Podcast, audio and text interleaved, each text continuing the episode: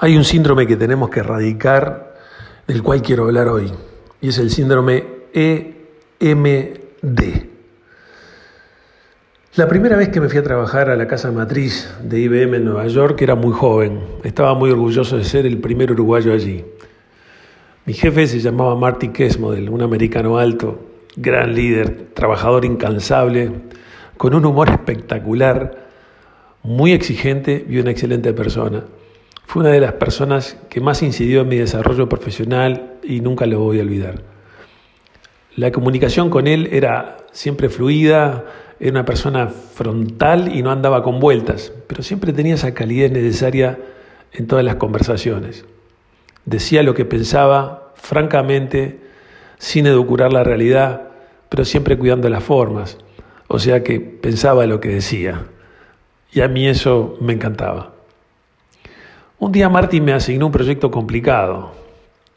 A los pocos días, en nuestra reunión semanal, mano a mano, que sistemáticamente teníamos, le di mis impresiones sobre el proyecto e intercambiamos algunas ideas. Me mostró posibles alternativas, hizo muy buenas preguntas, etc.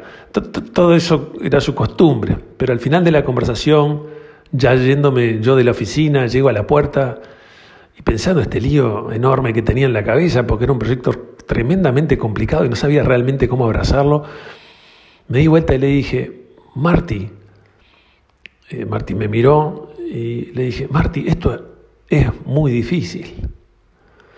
Marty se reclinó en su asiento, se sacó los lentes y con una amplia sonrisa me dijo, ponete contento, Enrique. Y sinceramente a mí la respuesta me confundió, hasta, hasta en un momento este, me molestó, digo, ¿por qué me tenía que poner contento? Me estaba enfrentando a un enorme desafío que no sabía cómo agarrarlo, no sabría si tendría éxito. en fin, hasta me parecía desubicado el comentario, así que con total ingenuidad le pregunté, ¿y por qué tengo que ponerme contento? Y Marty me contestó, porque si no, no te necesitaríamos. Y se puso a reír a carcajadas. Me contagió su risa y entendí su profundo mensaje. Desde ese día me propuse abrazar lo difícil y erradicar de mi vida el síndrome EMD. Es muy difícil.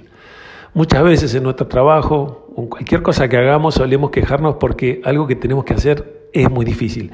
Sin embargo, si reflexionamos sobre nuestros desafíos, podemos llegar a una conclusión que nos ayuda en este sentido. En realidad, si lo que queremos hacer son cosas fáciles, eso lo puede hacer hoy en día una computadora o ya quizás un robot. De hecho, lo que he observado en quienes se desarrollan a nuevos niveles es que abrazan lo difícil, se proponen metas desafiantes y disfrutan el proceso de tomar los obstáculos como desafíos y superarlos. La frase los campeones se comportan como campeones antes de ser campeones es lapidaria. Tienen una actitud de no saltear nada del proceso de mejora.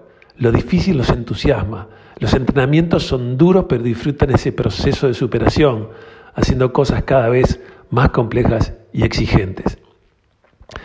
Y cuanto más difícil sea lo que hagas, más útil vas a ser y por lo tanto más valioso. Y así vas a poder tener un lugar en la inevitable transformación. Por eso la mejora continua es tan clave. No importa cuán bien lo hayas hecho, de lo que se trata es de hacerlo mejor. Y ya sabemos que es muy difícil. Así que no lo digamos más.